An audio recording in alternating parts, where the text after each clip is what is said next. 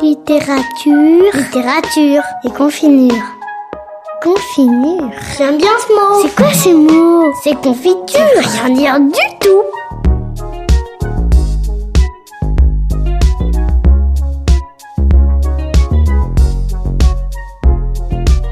Littérature et confinure, Caroline Pastorelli. Yes.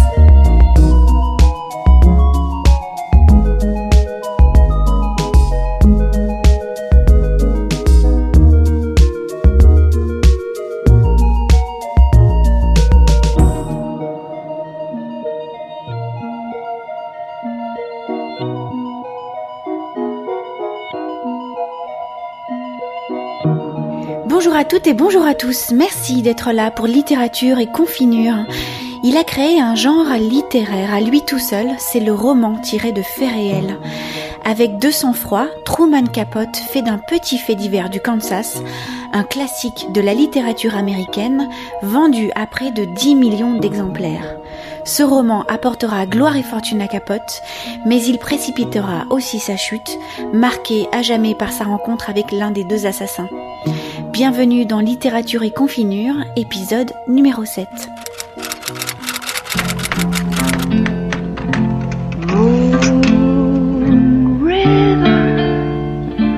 wider than a mile. I'm crossing you in style someday. Old dream you heartbreaker, wherever you're going, I'm going your way. Vous la connaissez sans doute, cette musique, Moon River, chantée par Audrey Hepburn, signe la bande-annonce du film Breakfast at Tiffany's, Diamant sur canapé. C'est ce livre qui a rendu célèbre Truman Capote. C'est aussi, pour l'anecdote, pour ce film que Hubert de Givenchy a créé sa célèbre petite robe noire, cette tenue vestimentaire chic et sophistiquée new-yorkaise, aujourd'hui désormais incontournable.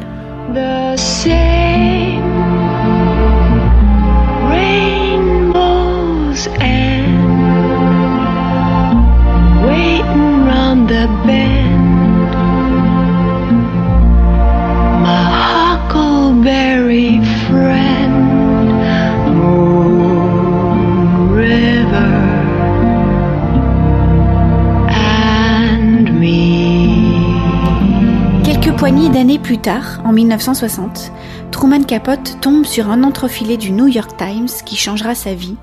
Un fait divers relatant l'assassinat de quatre membres d'une famille de fermiers du Kansas pour un butin de 50 dollars.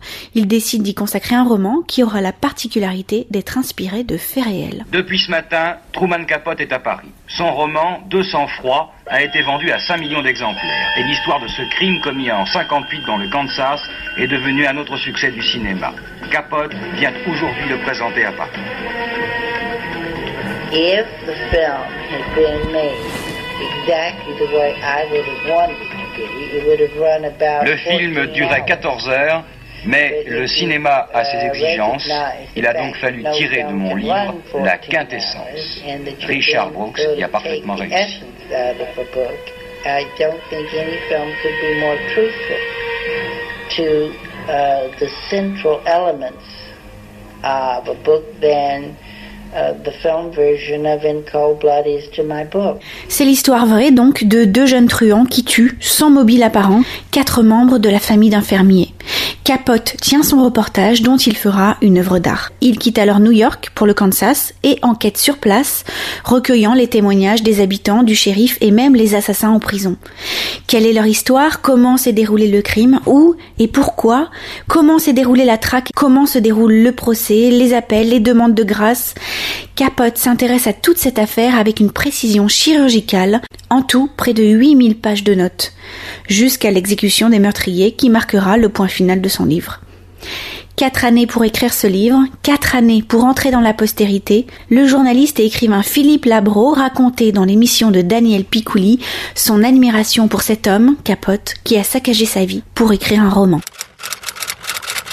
Il est le premier à avoir effectivement écrit, vous l'avez dit, un roman qui n'est pas un roman puisqu'il repose entièrement sur une vérité, celle d'un fait divers qu'il découvre un jour en lisant New York Times, quatre ou cinq lignes, rien, un, fait divers, euh, une famille de fermiers assassinés au milieu du Kansas, et là, Capote se dit, c'est pour moi. Donc il se présente là-bas, il rencontre les flics, il commence à, à s'assimiler à la petite ville de Holcomb dans le Kansas, et puis il attend, parce que pour l'instant on n'a pas encore trouvé des assassins de ce fait divers. C'est ces mômes qui, comme vous disiez très bien, ont massacré pour rien, pour euh, 30 et quelques dollars, euh, un couple de fermiers et leurs enfants. Et puis, on a arrêté les assassins quelque part dans le Nevada, ils reviennent, il est là, il assiste à leur retour dans la nuit, les voitures, tout ça fabrique l'ensemble, et enfin, il les rencontre. Il arrive par sa tchatch, comme on dit aujourd'hui, son baratin, sa, sa faconde, son charme et sa réputation, à obtenir d'être l'interlocuteur, le confesseur, pratiquement, de ces deux voyous. C'est même pas des voyous, c'est- la face cachée de l'Amérique. Et en particulier, l'un des deux, il y a Hickok et Smith.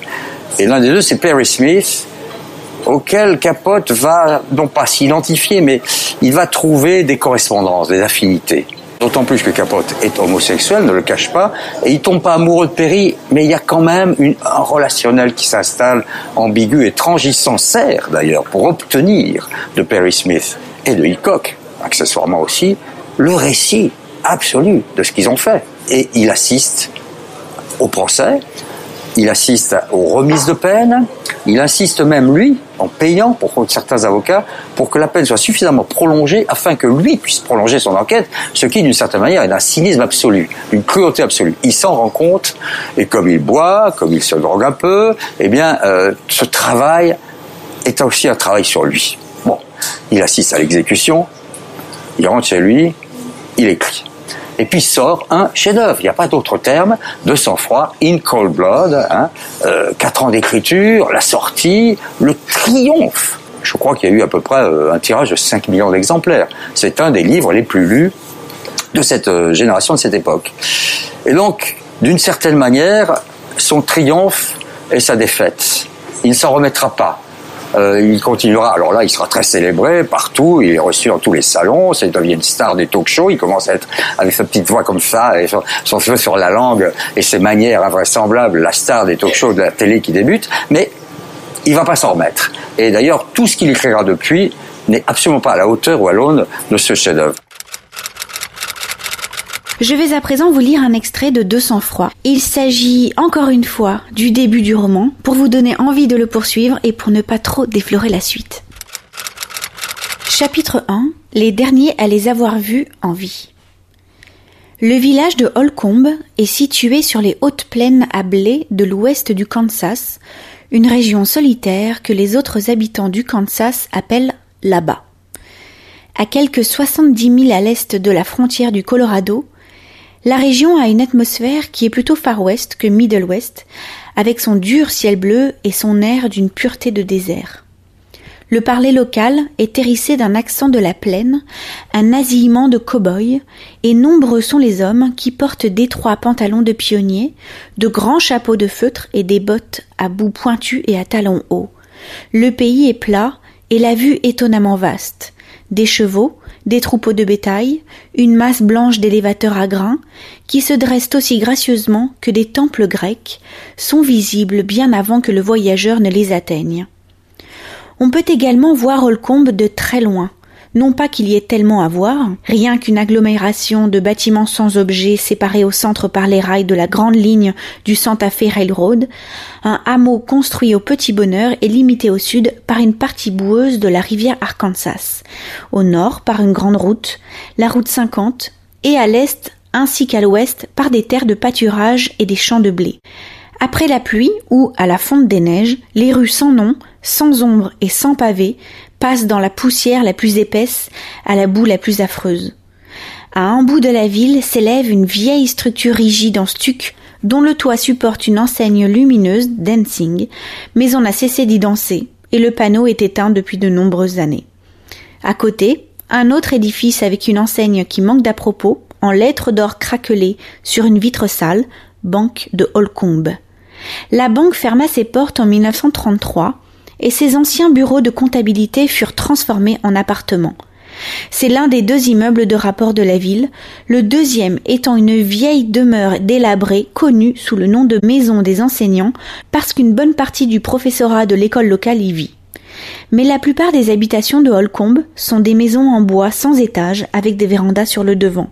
Près de la gare, la receveuse des postes, une femme décharnée qui porte une veste en cuir brut, des treillis et des bottes de cow-boy, préside à un bureau de poste qui tombe en ruine.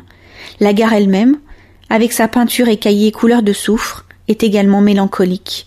Le chief, le super chief, le El Capitan passe tous les jours, mais ces fameux express ne s'arrêtent jamais là. Les trains de voyageurs ne s'arrêtent jamais, sauf de temps à autre un train de marchandises. Sur la route, il y a deux postes d'essence, dont l'un est aussi une épicerie pauvrement approvisionnée, tandis que l'autre fait fonction de café, chez Hartmann, où Mrs. Hartmann, la propriétaire, sert des sandwichs, du café, des sodas et de la bière à 3,2 degrés. Holcombe, comme tout le reste du Kansas, est sec. Et c'est vraiment tout à moins d'inclure comme il se doit l'école de Holcombe, un édifice de bonne apparence qui révèle une circonstance que l'aspect de la communauté camoufle par ailleurs, que les parents qui envoient leurs enfants à cette école unifiée, moderne et pourvue d'un personnel enseignant qualifié, les clasons du jardin d'enfants à la première, et une flotte d'autobus transporte les étudiants dont le nombre habituel se chiffre aux environs de 360, d'aussi loin que 16 miles sont en général des gens prospères.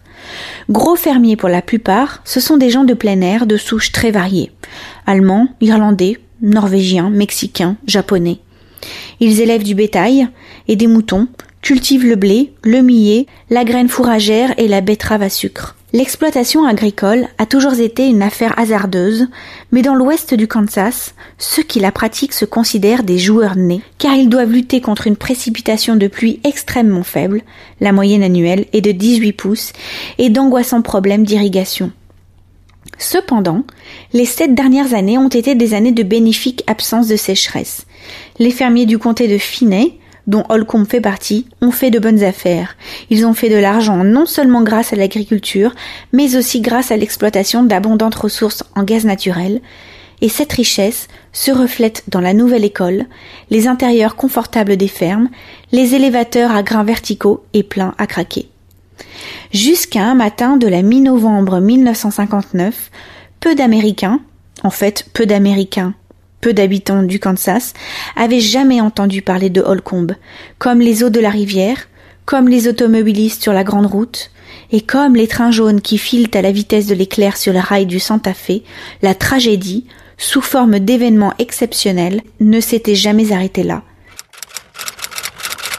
Vous venez d'écouter le début du roman inspiré de faits réels de sang-froid de Truman Capote. Comme toujours, je vous ai mis le lien pour télécharger le livre en PDF dans son intégralité et gratuitement sur la page dédiée à l'émission sur le site de Fréquence Protestante. J'espère que ce petit bout de lecture vous aura permis de vous évader de votre canapé en cette période de confinement. Je vous souhaite à tous une bonne lecture et je vous dis à très bientôt pour de nouvelles aventures de littérature et confinure.